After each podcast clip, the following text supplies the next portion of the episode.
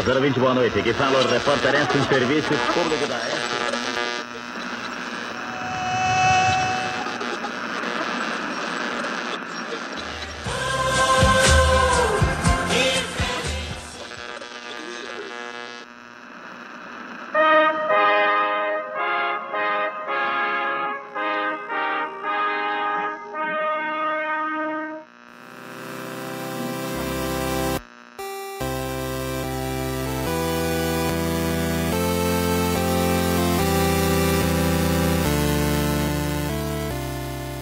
Dia, boa tarde, boa noite, meus convidas. Tudo bem com você? Obviamente não, né? Você está correndo o risco de morrer sufocado sem oxigênio no hospital público. O caos na saúde é real. Todos diziam que não, que os leitos estavam vazios, né? Que era uma conspiração bolivariana, comunística que comeria as criancinhas e cloroquina seria a solução. Achou errado, otário! Mas as pessoas estão morrendo sufocadas. No meio de tudo isso, você não pode estar bem. Você tem que estar puto. Eu fico puto, puto da cara. Ou triste. Tô triste, não tô feliz. Para que você esteja puto e transforme a sua indignação em luta. Luquinhas, tudo bem com você, meu querido? Salve, Vitão. Boa noite, meus caros ouvintes, caras ouvintes. Uma boa noite. Trabalhadores, estudantes, camaradas. Bom, a gente tá vivendo aí alguns pesadelos, né? Difícil estar tá bem nesse momento, mas a coletividade é o elo da corrente para a gente conseguir mudar essa situação. Tamo aí na atividade, Vitão. Santos! É isso aí, vou começar com uma notícia belíssima. Ai, que delícia! Não parece.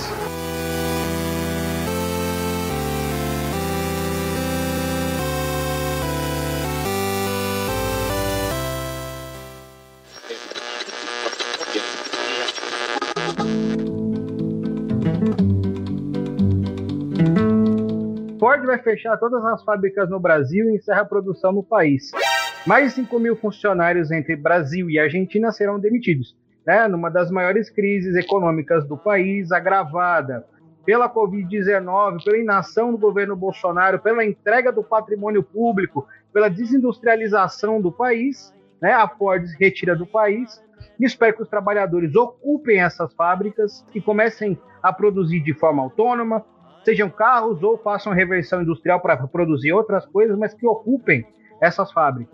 É impossível no momento como esse que uma fábrica do tamanho da Ford se retire do país, né, para ir para outros países por conta de isenção fiscal, sendo que o Brasil já dá isenções fiscais gigantescas. E aí todas as reformas que foram feitas, então você tem toda essa retórica, né, dessa ideologização da realidade porque as reformas anti-povo vão fazer com que a economia aqueça, que os trabalhos voltem a crescer, que a empregabilidade volte a crescer.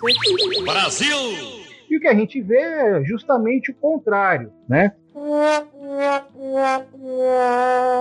Os trabalhadores estão cada vez mais na informalidade, na uberização, que é a superexploração total do trabalho, sem nenhuma mediação, sem nenhuma barganha, sem nenhum sindicato, estão se organizando mas ainda estão num, num estágio incipiente de organização, como a gente vê aí, os breaks estão acontecendo, já tem um outro marcado agora para o início do ano, e nesse período uma fábrica dessa importância fecha no país. Luquinhas, manda brasa, meu querido. Bom, meus caros, é, Vitão, uma situação realmente dramática. A exemplo de outras manifestações dessa desindustrialização, né, com saída da Mercedes, saída da Volkswagen, é, fechamento de várias fábricas, queda livre né, é, na produção industrial, principalmente nos últimos seis, sete anos. Né, realmente é algo gritante. E uma coisa também para a gente chamar a atenção, Vitão, é o cinismo e o descaramento da mídia, da grande mídia, fazendo chantagem com os trabalhadores e com a população, né?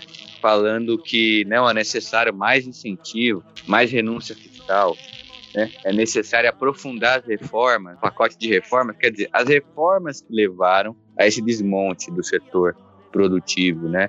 As reformas é, dessas políticas neoliberais levaram ao agravamento dessa crise. Esse tipo de reforma, né?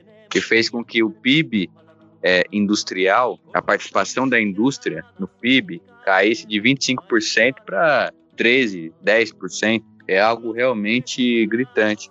E demonstra também, né, Vitão, é, eu não vou nem falar em covardia, porque não, não tem como a gente esperar algo dessa burguesia interna, né? É verdade. Mas a subserviência dessa burguesia interna em aceitar o papel internacional do Brasil de fazendão. A gente é, tem que tomar cuidado para não correr no risco do anacronismo, mas vivemos uma situação análoga à República Velha, né? De retorno do Brasil como fazendão, portador de, de matéria-prima, de commodity, né?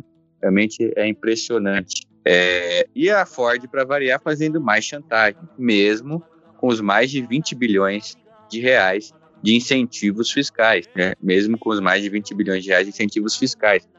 E vai ser uma saída extremamente traumática, porque não apenas pelos mais de 5 mil empregos diretos, né, Vitão, como também por toda a cadeia industrial que é acessória a esse setor automobilístico, indústrias de peças, né, pequenas fábricas, é, ligada diretamente a esse setor automobilístico, a quebra vai ser geral.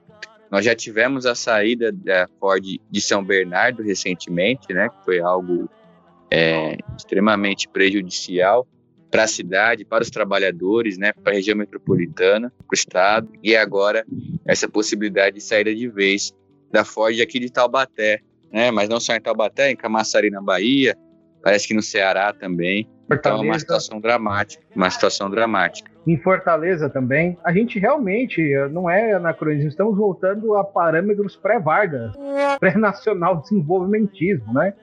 Uh, o Fernando Henrique Cardoso não conseguiu cumprir o trunfo que ele anunciou, né? Que a, aqui se encerra a era Vargas. Na verdade, quem está fazendo isso é o Bolsonaro, o Paulo Guedes, o Exército Brasileiro, a burguesia nacional e internacional. Não. Quando de filha da puta! Vamos acabar com qualquer desenvolvimento autônomo da indústria nacional e transformar esse país num simples vendedor de commodities com uma balança comercial horrível e colocando aqui, né, que o IDH desses lugares onde essas grandes fábricas saem diminui, a expectativa de vida diminui, o comércio da região mingua, esses bairros operários caem em decadência. A gente vê isso com a Moca, com a Lapa, parte da Lapa e outros bairros. Então são milhares de pessoas, além de quem está na produção direta, afetadas. Né? Se são 5 mil demitidos, pode ter que pelo menos 50 mil pessoas serão afetadas diretamente. Né? A gente não conta as famílias, a gente não conta toda essa rede de comércio, de consumo e de produção que está em volta de uma grande fábrica como é a Ford. Mas uma tragédia num momento como esse, e isso aqui não é uma defesa da Ford, enfim, né, como eu vi alguns fazendo, não. É defesa dos empregos dos trabalhadores num momento como esse. Se o governo brasileiro hoje não fosse tão subserviente ao capital estrangeiro, tivesse algum, né, tivesse algum arrobo de nacionalismo de fato, não essa patriotada de goela é, bolsonarista. Primeira coisa, ameaçar de estatização, nacionalização. Primeira coisa, ó, vocês vão sair, a gente vai estatizar. É simples, tá estatizado. Né? A gente viu na Venezuela a Kellogg's ficou dizendo que ia sair, né? não estava pagando direitos salários dos trabalhadores, infringindo direitos trabalhistas, simplesmente estatizaram a fábrica de sucrilhos. Né? Então você tem uh, os rendimentos voltados para o projeto nacional, né, de desenvolvimento da Venezuela. Você tem uma participação grande dos trabalhadores na gestão da própria fábrica. Boa parte né, do lucro da fábrica foi reinvestida no salário dos trabalhadores. Esse é um projeto que a gente tem que mirar. Né? Espero realmente, né, no momento ao que parece, a gente está numa desorganização tão grande no nosso campo, enfim, dos trabalhadores de forma geral, não sei se isso vai acontecer, mas que ocupem essas fábricas. É fundamental, é fundamental a mobilização e a luta mesmo. Então, em Camaçari já houve, nesses últimos dias, uma manifestação com mais de 8 mil pessoas, né? Lá em Taubaté está sendo articulada uma vigília, mas ainda é insuficiente, né? É preciso também criticar, principalmente a Central Única dos Trabalhadores, que está à frente dos principais sindicatos metalúrgicos do país, junto com a força sindical, é preciso criticar também essas duas grandes centrais por esse apassivamento, né, por respostas muito brandas. Então, lá em Taubaté, por exemplo, o sindimetal, metalúrgicos de lá, simplesmente vão propor, estão fazendo uma vigília e vão propor uma estatização para o governo. Né? Claro, a estatização é importante, o confisco da fábrica é importante, só que é fundamental a mobilização e a ocupação dos trabalhadores daquele espaço. Industrialização sem poder popular é uma industrialização insuficiente e até nociva, porque ela é feita nos marcos do sistema, nos interesses de quem tem dinheiro. Os interesses mais importantes, que são os verdadeiros interesses nacionais, são os interesses dos trabalhadores.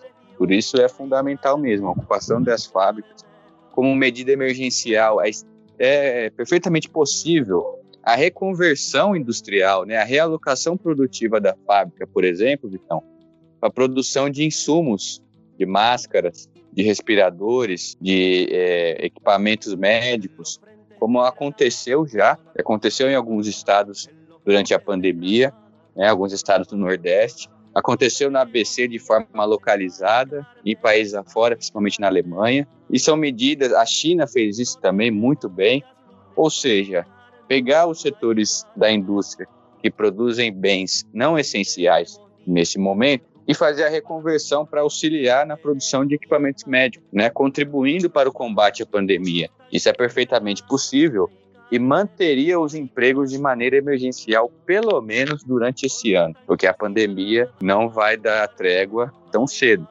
Então é possível. Agora, é fundamental o controle dos trabalhadores sobre esse processo, que não seja apenas e simplesmente uma estatização por si só, né? Sem o controle dos trabalhadores. Porque senão vai acontecer igual o Obama fez, né? Lá nos Estados Unidos. Estatizou a GM para salvar, para não quebrar, e depois devolveu para a iniciativa privada. Não, é preciso mais. E outra, né? Depois dessa produção dos equipamentos médicos, é preciso também rediscutir a importância dessa fábrica de automóveis. Será que nesse momento é, é, realmente é necessário continuar a produção de automóveis? Será que não é possível fazer uma reconversão industrial definitiva para a produção de equipamentos que realmente sirvam aos interesses da população? Será que não é possível a, a reconversão industrial para a indústria pesada, para equipamentos de alta tecnologia, de alta complexidade? Porque uma das características dos países dependentes, né, Vitão, é concentrar a sua indústria para produtos que não são essenciais. Então, a gente ter a hegemonia do setor automobilístico na indústria brasileira é um sinal disso, sinal de dependência, né?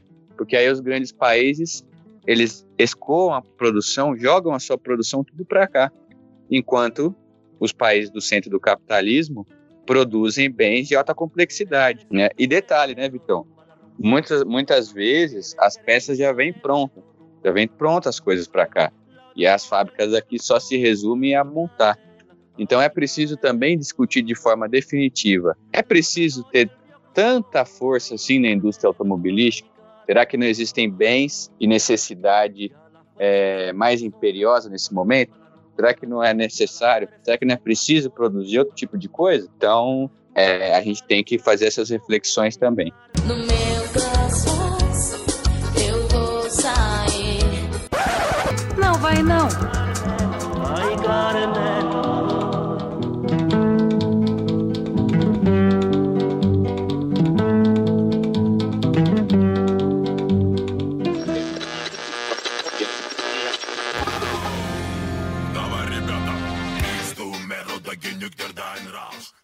Ter aí, meu irmão. Mas você, brasileirinho, toma na cabeça mais essa, meu amigo. Banco do Brasil anunciou no dia 11 a abertura de dois programas de demissão voluntária com previsão de adesão de 5 mil funcionários. Foi anunciado o fechamento de 361 unidades, 112 agências, 7 escritórios e 242 postos de atendimento. Dizem que isso é para deixar o serviço mais eficiente, as agências que não têm tanto uso. Na verdade, é só mais um avanço no projeto de privatização do sistema bancário brasileiro né, que não terá mais nenhuma soberania. Isso vai atingir a Caixa, né? Já está colocado que a Caixa Econômica será privatizada. Já tem capital privado no Banco do Brasil, né, mas querem alargar a quantidade desse capital privado e começa com o desmonte. Mandar os funcionários públicos embora no momento de pandemia, no momento de crise, como a gente já colocou aqui, né? Ter um banco público, ter bancos públicos é essencial para se ter alguma soberania nacional no campo da produção, no campo é, da, do financiamento da indústria, financiamento de setores estratégicos para o país, né? Mas né, o senhor Paulo Guedes pinochetista, filho da puta, Chicago Boy maldito, né? Filho da puta! Que é a menina dos olhos da burguesia nacional e internacional. Bolsonaro é só um bolsa de bosta que fala merda, né? É essa cara que está aí na frente, mas quem de fato controla o país são os militares e o projeto do Paulo Guedes, que é o projeto da burguesia. Então é isso, né? É verdade. Ele já falou que vai privatizar a Caixa, agora no início do ano os Correios também entram, né? Bom, é uma falácia alarmante, assim, né? Uma coisa completamente cara de pau, né? Que esse governo liberal fascista está fazendo, né? Mesmo dentro da lógica empresarial, Vitão e caros ouvintes, né? A gente for pegar somente pela ótica administrativa de resultados, de lucratividade, ainda assim, qualquer tipo de fechamento de agências ou de privatizações, que é o que o governo já manifestou que tem a intenção de fazer, não se sustenta. Essas propostas não se sustentam. Em 2020, por exemplo, com a pandemia, durante os nove primeiros meses de 2020, segundo dados do sindicato bancário, mais de 10 bilhões de reais de lucro. Isso aí dá mais do que três clubes de regatas Flamengo. Por exemplo. E a, o Banco do Brasil já tem uma participação do capital privado, né? A intenção é realmente desmontar e arrebentar com tudo. E são mais de 5 mil trabalhadores que podem ser afetados com essas demissões do Banco do Brasil. Fora o seguinte, Vitão, a iniciativa privada aqui no Brasil é, é interessante. No Brasil não, né? Mas o capitalismo de forma geral e nos países dependentes, periféricos, isso fica mais gritante. Mas acontece uma coisa curiosa. Da mesma forma que acontece com as telecomunicações e com outros setores. O Estado, né? A, a iniciativa estatal, ela amplia o alcance dessas empresas, ela faz toda uma estrutura logística, leva as agências do Banco do Brasil para cidades do interior, para regiões onde são de difíceis acessos, né? É, onde o risco é muito alto, entre aspas, e depois estrutura, deixa tudo pavimentado, estruturado, depois a iniciativa vem que é Urubuzar, como eles estão tentando fazer com o Banco do Brasil. Né? Quantos trabalhadores não vão perder com essas agências? Quantos trabalhadores dos interiores do país não vão perder? Aposentados, pessoas que não têm acesso à internet adequada para fazer transações pelos aplicativos. A gente não pode esquecer que apesar do Brasil ser um grande consumidor da internet, milhões e bilhões de pessoas não têm acesso a essas ferramentas. Como a gente pode ver, por exemplo, na região metropolitana de São Paulo, é, com as aulas do, do governo do estado, as aulas públicas online. Vou passar a moto aqui. Sua casa caiu! Pronto, a gente vê aqui no governo é, do estado de São Paulo, com as aulas online do Estado. E milhões de alunos, milhões de crianças não têm acesso a chips de qualidade, internet, celular, tiveram muita dificuldade de acompanhar. Imagina com esses fechamentos do Banco do Brasil, né? Fora que é um ataque direto ao funcionalismo público. O governo Bolsonaro vem para exterminar o funcionalismo público, não tem meio termo com esses caras. Sendo que o caminho é justamente o inverso, Vitão. É pegar uma boa parte desse lucro né, e investir, fazer investimentos em obras públicas, em transporte, na saúde que está precisando, né, um dinheiro que poderia ser muito bem revertido, por exemplo, para auxiliar o SUS lá no Amazonas e também para valorização do funcionário público, reestruturação de tecnologia, sem acabar com os empregos.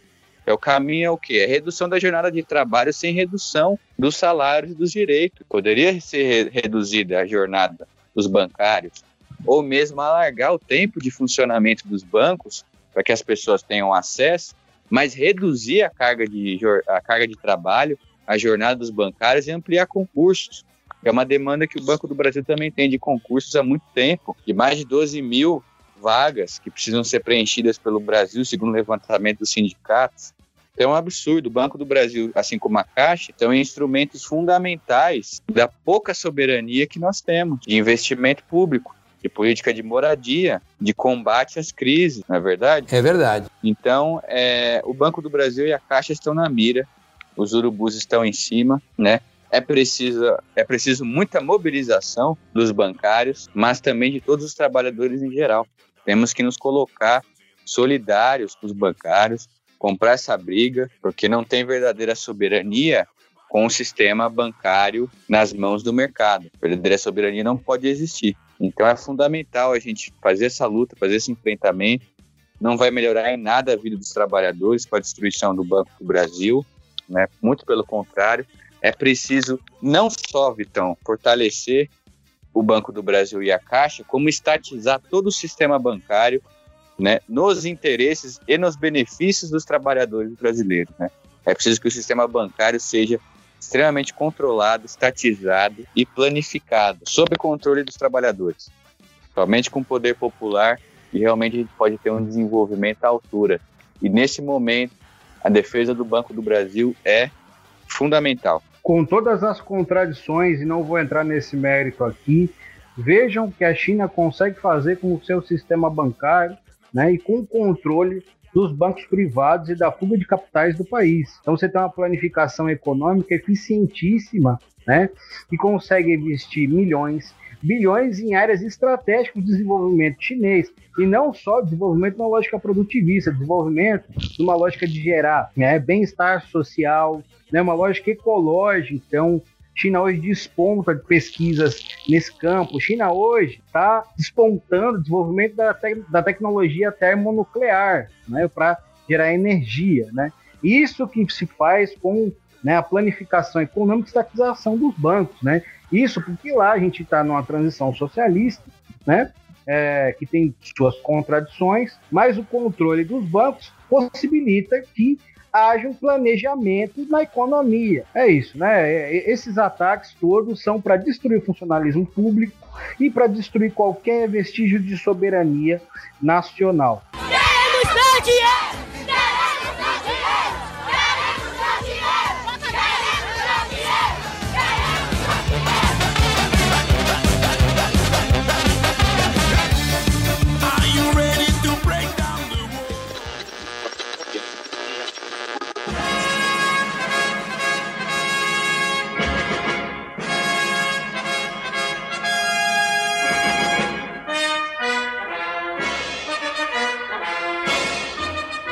Olha que maravilha, tá gestando o golpe, hein? Vamos lá.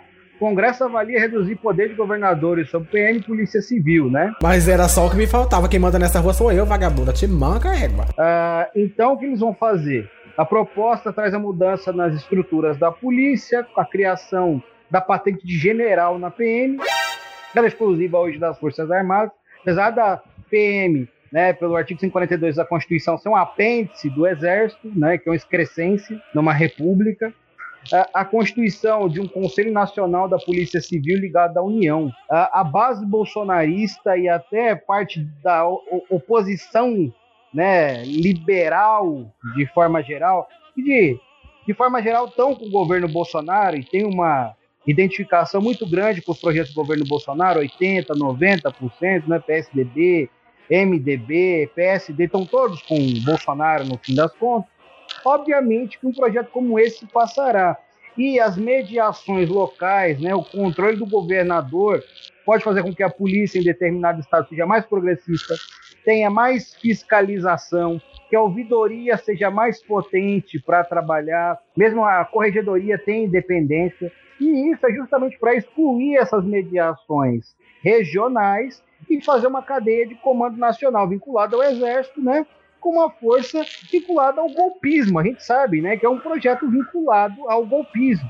A gente sabe que as forças militares que atuam né, na segurança pública, entre muitas aspas, são extremamente importantes para um projeto autocrático da burguesia, né?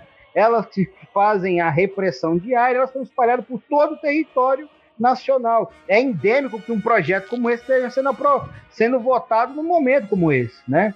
Onde Bolsonaro já fala, né, que se em 2022, né, o voto não foi impresso, pode acontecer o mesmo que aconteceu com o Trump. Só a sinalização de que se ele perder nas eleições para um outro liberal que se a burguesia, né, nas suas disputas quiser trocá-lo, né, ou se ele não for bem nas urnas, enfim, por conta de todas as cagadas e as merdas que ele está falando, né, e todas as metas que ele vem fazendo no combate da pandemia, é, ele não vai aceitar calado. Tem uma ala das, dos militares da burguesia que pode estar com ele no sentido de dar um golpe na porta desse país e fechar com as liberdades democráticas que foram conquistadas com suor e sangue e lágrimas dos trabalhadores que arrancaram isso do capitalismo brasileiro, com o movimento operário sindical, dos movimentos sociais, que lutaram e lutam até hoje. Então, é um país que mais mata lutadores sociais, mais mata militantes, é, e principalmente militantes ligados aos direitos humanos. E é isso, né? É um golpe que está sendo gestado, é o que está colocado, é maior controle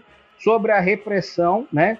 A gente já tem agora a centralização de um órgão de vigilância em esfera nacional. Agora tem que centralizar as polícias para ter um comando de ação ágil para se caso for necessário dar um golpe. É, a gente vê esse projeto da burguesia, né, é, que está representado aí pelo Bolsonaro, um projeto coeso e atuando em várias frentes, né, Vitão? Primeiro a gente tem a destruição e o desmonte do ultraliberalismo, né, arrebentando com serviços públicos que beneficiam os trabalhadores, arrebentando com os direitos sociais, a, a pouca proteção social que a gente tem. Em seguida, a gente tem também um movimento né, de fortalecimento é, ideológico do fascismo, né, para criar e fortalecer ainda mais um senso comum ultrafascista, um, um, um senso comum extremamente conservador, e a gente vê esse braço do, do, fortalecimento também, entre aspas, com muitas aspas, da segurança pública. Por quê? Com a destruição de vários direitos sociais, com a piora das condições de vida, a gente é, invariavelmente teremos enfrentamentos, né? Podem voltar, e os, aliás, já voltaram, né? Os tempos dos arrastões, dos saques, da revolta popular espontânea. Então é preciso preparar essa máquina estatal repressiva para dar conta da destruição de tantos direitos e das condições de vida dos trabalhadores. É o governo preparando o braço armado para crises ainda piores. É difícil de imaginar, mas que é plenamente possível. Né? Crises ainda mais dramáticas, mais drásticas. E o governo Bolsonaro, como protofascista que o Bolsonaro é, vai na contramão do, do cerne da questão, né? vai na contramão da resolução dos problemas, que é o contrário, como você bem colocou, até mesmo nos países de democracia liberal, países ditos democráticos, é uma aberração ter uma estrutura como a nossa polícia, né? uma polícia militar, que é a herança da ditadura, fruto de uma alteração constitucional de 69 que perdura até hoje. Já é uma aberração ter a polícia como braço do exército, como linha auxiliar do exército. Agora a situação fica ainda pior. Por quê? O Bolsonaro, ao mesmo tempo, né, Vitão, ele acena é, para suas bases nas polícias, é uma movimentação para as bases nas polícias, que tem uma base muito forte nas polícias, principalmente entre os policiais de baixa patente. É um aceno visível é um recado que ele está mandando para os governadores, uma queda de braço, e também está preparando um golpe, é, caso seja necessário. Que é a intenção dele, sempre foi essa a intenção, né? Sempre foi aprofundar mais a autocracia, arrebentar com as poucas liberdades que a gente tem. E para combater isso é preciso o inverso, né? é justamente a desmilitarização das polícias militares um ciclo único né, das polícias militares e civis. É preciso ter uma ampla reforma nos currículos da formação dessas polícias para que seja trabalhada, é, para que seja trabalhada uma perspectiva, né, Vitão, minimamente democrática, desmontar essa lógica do inimigo interno, da guerra às drogas, que é uma lógica que faz com que a nossa polícia seja a que mais mata e a que mais morre no mundo. Então é preciso justamente caminhar no contrário, sentido inverso, desmilitarizar a segurança pública. E só traz uma lógica de morte e é responsável direta pelo genocídio da população negra e por números alarmantes, números que colocam o Brasil com mais mortes por homicídio, por mais, com mais mortes violentas do que a Síria nos piores momentos da guerra. Então é preciso a gente ficar alerta, vigilante as Forças Armadas também serão prejudicadas, porque é uma legalização das milícias, né? É uma legalização das milícias, é uma estrutura paralela de, de comando do presidente, que ele vai utilizar com certeza, visando também 2022, né, Vitão? Visando tensionar 2022, caso ele perca também, né? Então é, é algo extremamente preocupante e que só reforça essa lógica genocida da segurança pública brasileira, né? E, e a burguesia mostra mais uma vez a sua hipocrisia né? e como ela não está nem um pouco preocupada com o bem-estar da população, com a vida das pessoas, né? A burguesia mostra seu caráter sanguinário, seu caráter é, extremamente truculento através do governo Bolsonaro. Né? A burguesia é violenta em qualquer país capitalista, mas a gente sente essa violência de forma desnudada nos países de origem colonial, né? como o Brasil. Né? É um índice de violência alarmante. Então, a polícia militar hoje né, faz a repressão preventiva aos trabalhadores para que não violem a propriedade privada. Já coloquei isso aqui milhões de vezes, porque a gente está vivendo uma crise em solvência social. Então, são milhões de desempregados, mais 40 milhões na informalidade. Obviamente que o regime da propriedade privada fica ameaçado, né? E que a criminalidade começa a aumentar e que as mortes de civis e militares aumentam e vão continuar aumentando, né? Esse discurso punitivista de que é necessário ter polícia na rua não vai mudar em nada a situação do país, né? É só um populismo penal tosco, né, para dar qualquer explicação simplista para a violência urbana e desvincular o foco que é a pauperização, a miserabilidade do, do capitalismo, da sociabilidade capitalista. Depois de ter dito isso, Jesus foi levado para o céu diante deles. Subir ninguém! Vai ficar todo mundo aí quietinho aí! Não vai subir ninguém!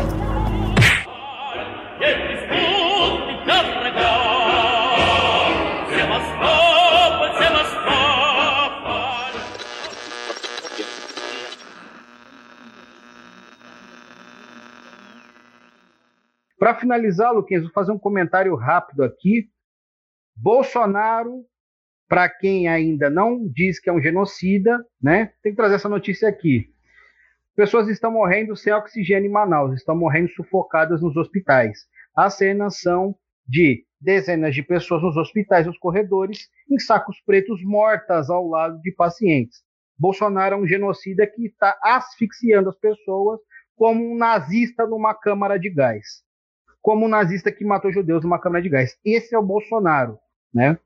Em Manaus, nós tivemos, no início de janeiro, mais mortes do que de abril a dezembro. Então, nós tivemos mais de 1.600 mortes. Então, Bolsonaro está matando. Bolsonaro, esse governo, o fascismo brasileiro está matando as pessoas asfixiadas.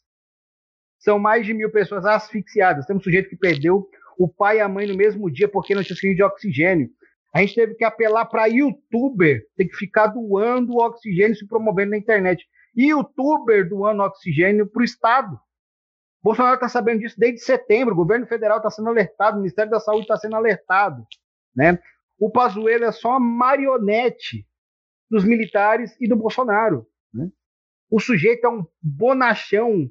É falar a vacina vai chegar no dia D e na hora H.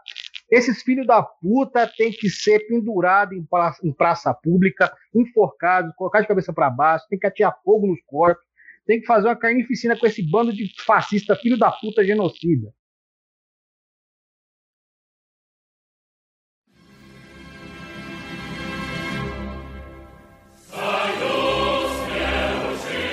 Vou falar para vocês aqui novamente o chamado que a gente sempre faz. Se você está no niilismo, está em casa, desacreditado, não sabe o que fazer, procure se organizar, né?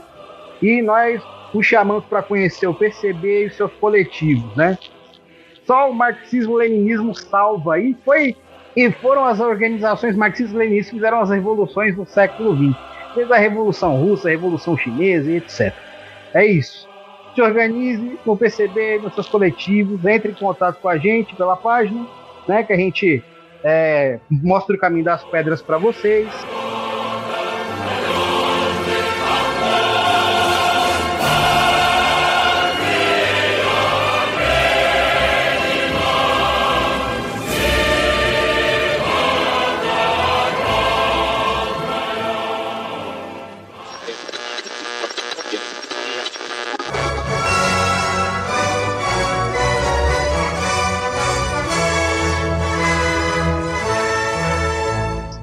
No mais, se você gostou desse bando de, de desgraceira, de chorume, né? Do, da nata do chorume que a gente trouxe para você da política brasileira e do que vem acontecendo nesse país. Legal! Bem louco. Você vai lá no PicPay, no user Clio História em Literatura e vai doar o que sobrou do auxílio emergencial, a aposentadoria da avó. Vai tomar no cu, filha da puta! Aquilo que você ganhou no jogo do bicho. Vai mandar pro Clio. Mesma coisa no Catarse. Vai pegar o dinheiro do aluguel. Ah, tá difícil, papai e mamãe juntando dinheiro do aluguel, você vai pegar e vai depositar lá pra gente. Porque a gente merece, nós trazemos toda, toda semana nós trazemos para vocês uma quantidade é, imensurável de informações. Nós já somos maiores que a Rede Globo de televisão. É verdade. Quer dizer, às vezes não. É isso. E no mais, como diria o nosso host Bruno, é vida que segue, não é isso, Luquinhas? No mais é vida que segue, grande abraço, sempre um prazer aí estar com vocês. Somente o poder popular mesmo para salvar a população dessa situação. Então é isso, meus caros. Fora Bolsonaro, vacinação para todos já, SUS 100% público, estatal e pelo poder popular no rumo do socialismo, meus caros. Grande abraço, tamo junto. Vou dar uma de Rousseff, Slava Tovares. Falou, pessoal!